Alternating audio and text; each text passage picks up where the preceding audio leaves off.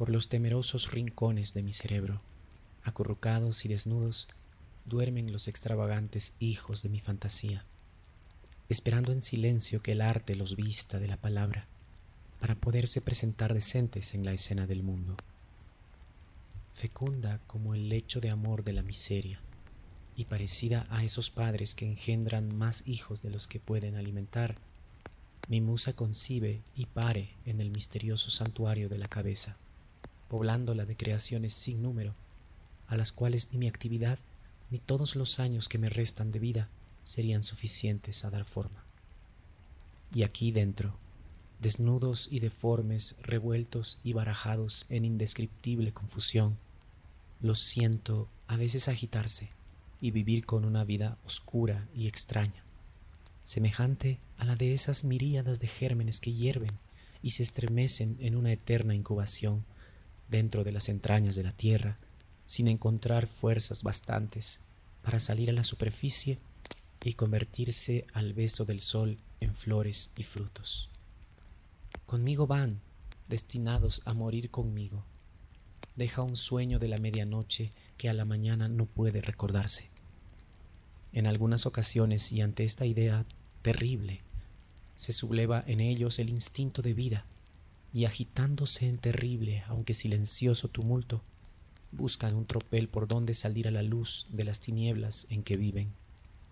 Pero, ay, que entre el mundo de la idea y el de la forma existe un abismo, que sólo puede salvar la palabra, y la palabra, tímida y perezosa, se niega a secundar sus esfuerzos, mudos, sombríos e impotentes después de la inútil lucha, vuelven a caer en su antiguo marasmo. Tal caen inertes en los surcos de las sendas si cae el viento las hojas amarillas que levantó el remolino. Hola, estoy nuevamente aquí con un mensaje de voz. Y lo que acabas de escuchar al inicio era lo que expresaba un poeta español, Gustavo Adolfo Becker, acerca de cómo la inspiración puede sacar a veces lo que tiene en la mente. ¿Te has preguntado alguna vez cómo obtienen las personas su inspiración? Me di cuenta que la palabra inspiración puede significar mucho más de lo que pensamos y no se limita solo a producir una canción, un texto, un poema o una pintura. Pero iré directamente a la pregunta. ¿Cómo puedo encontrar inspiración? ¿Cómo puedo encontrar ese fuego que me impulse a crear? Sé que lo que he leído por ahí o escuchado por allá tiene mucho de verdad, que una obra, la que sea, es 10% inspiración y un 90% de trabajo. Humberto Eco decía transpiración. Y creo que lo dice por un motivo.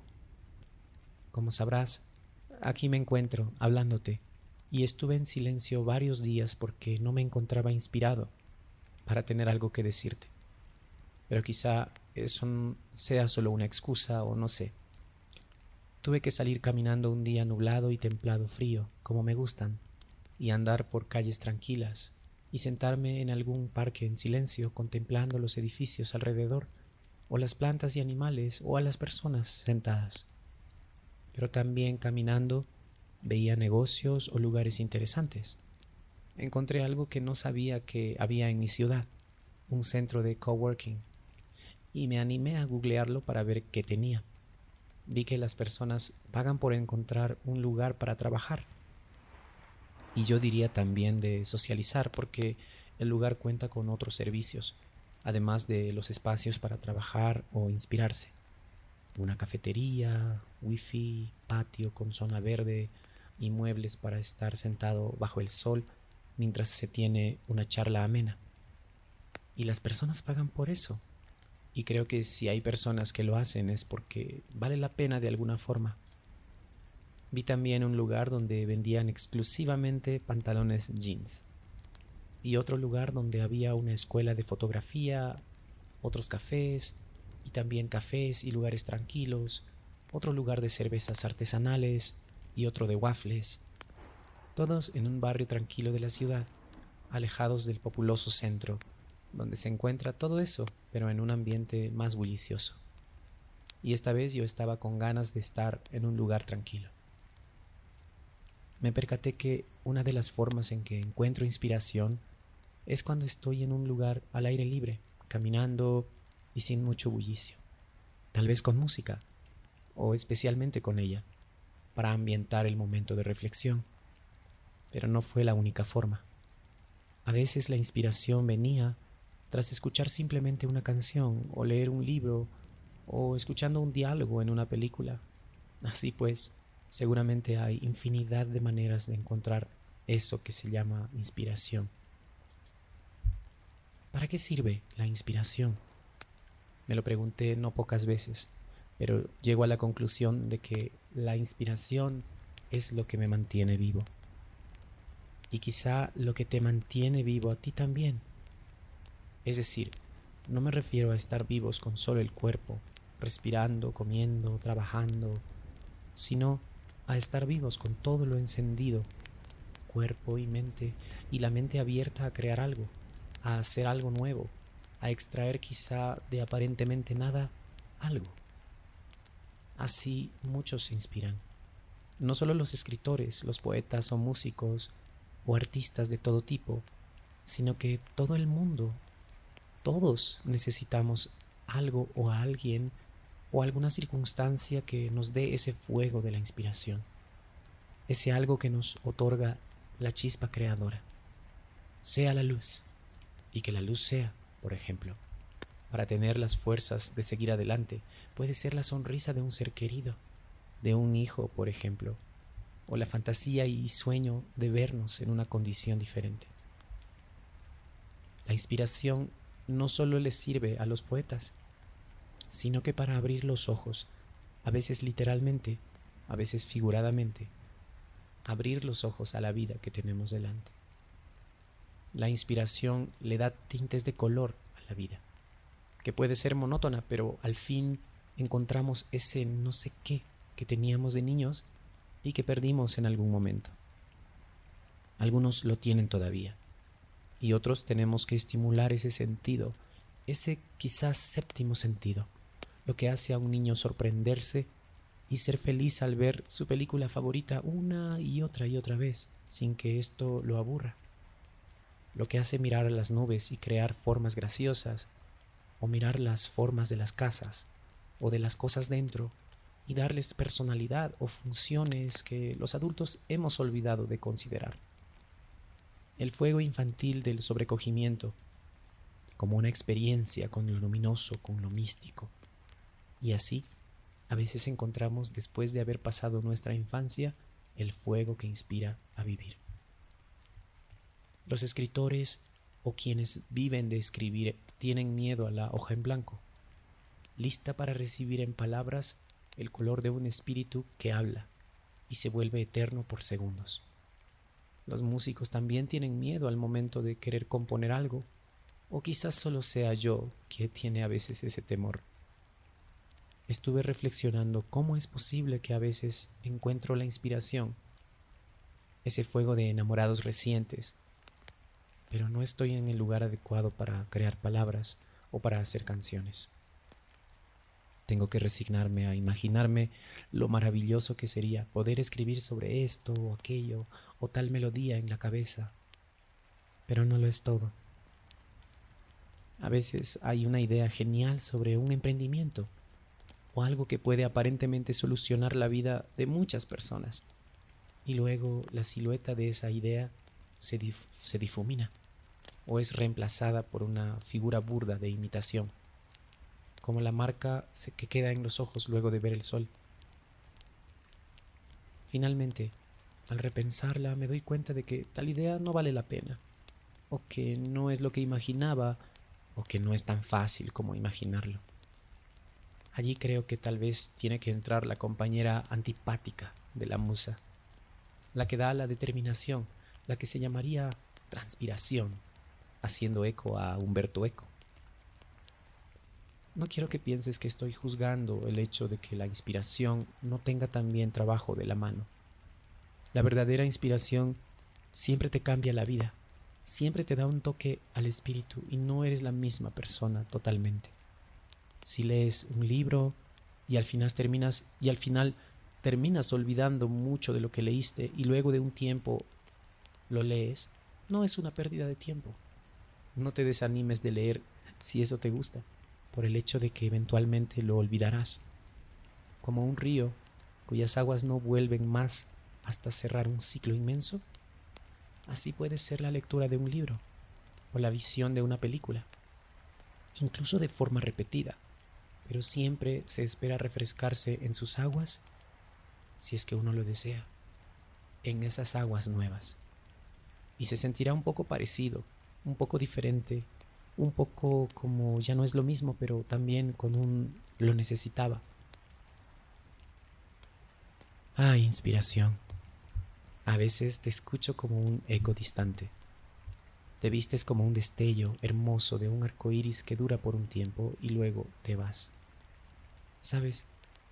Sin embargo, todos podemos formar parte de esa inspiración que da color por momentos a la vida. Una sensación efímera de poder y plenitud como la chispa del Creador en nuestro ser. Por esa inspiración como impulso inicial comenzó todo en la vida. La inspiración puede ser un esperanzado paso inicial, un primer escalón o un instante de locura del que no te arrepientes al final. Pero ahora estoy divagando en pensamientos y mejor te cuento el secreto para encontrar la inspiración, según mi experiencia, y también algunos recursos que por ahí leí alguna vez o escuché de amigos o personas que saben. El secreto es, y quizá no me lo vas a creer si te lo digo, pero debes preparar tu corazón para oírlo. El secreto de la inspiración es que no lo vas a encontrar lejos, sino cerca, porque es tu propia mirada de la vida, tu lente por el que lo ves todo. La flor de color vivo está ahí, estés tú o no estés, pero solo tú le puedes dar un significado o concluir que es hermosa. La tormenta lejana con truenos está allí, pero solo tú puedes sentir el sobrecogimiento con temor o con respeto y sentir algo con él. O al ver el mar que estaba ahí desde hace mucho. No hay nadie que pueda decir que es inmenso o hermoso sino tú. Ese secreto lo tienes tú y estaba allí. Y ahora con fines prácticos también traje algo para que limpies ese lente, esa ventana tuya para que sientas la inspiración. Respira un poco. Es decir, ¿te has dado cuenta de que estabas respirando? Observa que estás respirando ahora mismo, que me escuchas. Siente que estás vivo. Monte en el presente. ¿Estás caminando en este momento? o te encuentras en la cama o sobre la silla o el sofá. Hay personas alrededor. ¿Es de día? ¿Es de noche? Piensa en tu presente y describe lo que estás haciendo. ¿Estás descansando? ¿Estás caminando? ¿O estás trabajando? Ese es un buen inicio para silenciar un poco toda esa bulla que nos rodea una bulla que no necesariamente son decibeles que entran por el oído. Ahora, cuando puedas o si quieres ahora mismo, escucha una buena canción o sal a caminar sin rumbo, sea afuera o tal vez lee un libro. Es decir, en esto segundo quien tome la decisión de la actividad vas a ser tú. Y por sobre todo, recuerda que ese tiempo es solo para ti. Y si estás con alguien a tu lado, para ustedes, para ti y esa persona o personas, para ti y ese momento. Y verás que todo puede ser motivo de seguir vivo, de estar ahí de verdad, de no estar ausente. La inspiración quizás sea el puente entre nuestros espíritus y la palabra, la música, el arte, el trabajo, la acción, la decisión. La inspiración puede ser efímera como un relámpago, pero su fuerza puede impulsar un mundo con todo en él contenido. Y sobre todo, la inspiración es lo que te hace a ti ser lo que eres.